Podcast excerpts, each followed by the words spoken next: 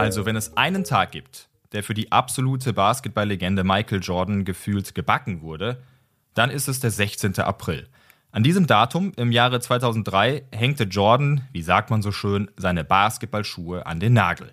Der wohl beste Basketballer der Geschichte sagte Goodbye, diesmal auch endgültig muss man erwähnen, weil er tatsächlich gleich dreimal zurückgetreten ist. 6. Oktober 1993, wenige Monate nach dem ersten Titel-Hattrick mit den Chicago Bulls und nach der Ermordung seines Vaters. Erster Rücktritt.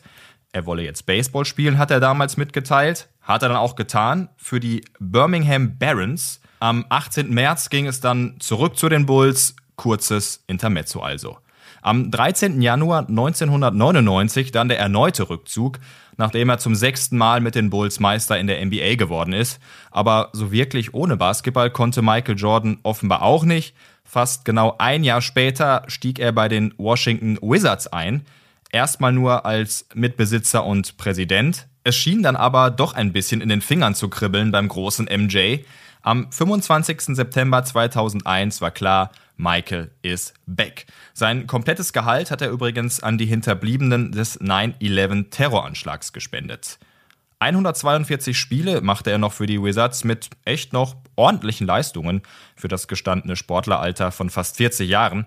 Das letzte eben am besagten 16. April 2003 beim Spiel gegen Philadelphia. 13 Punkte hat er auf dem Konto gehabt, als er im dritten Viertel auf die Bank ging. Allerdings gab es laute We want Mike Rufe sowohl vom Publikum als auch vom eigenen Coach Doug Collins. Und dann hat Jordan sich aufgerafft und das Feld nochmal betreten.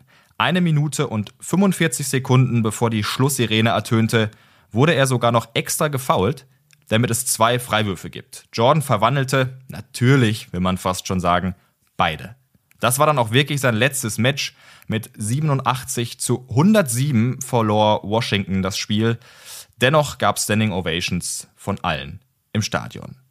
Ich habe schon gesagt, der 16. April ist Michael Jordan Day, denn das war noch nicht alles. Deutlich früher, im Jahr 1987 nämlich, wurde Jordan der erst zweite Spieler, der die Marke von 3000 Punkten in einer NBA-Saison geknackt hat.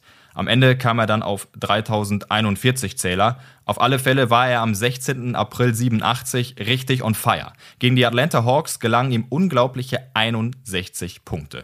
Das Spiel verloren die Bulls aber trotzdem mit 114 zu 117. Und jetzt machen wir den 16. April Hattrick auch voll und springen ins Jahr 1996. Die Bulls um Michael Jordan aus der Saison 95-96 gelten bei vielen bis heute noch als das beste Team in der Geschichte der NBA. Mit dem 86 zu 80 Sieg gegen die Milwaukee Bucks knackte die Mannschaft als erste überhaupt die 70 Siege Marke in der Regular Season, also ohne die Playoffs. 72 Siege und nur 10 Niederlagen. 2015, 2016 wurde dieser Meilenstein dann von den Golden State Warriors übertrumpft. Die Jungs kamen auf 73 Siege und nur 9 Niederlagen. So, ihr seht, beziehungsweise ihr habt gehört, der 16. April ist ganz eng mit dem Namen Michael Jordan verbunden.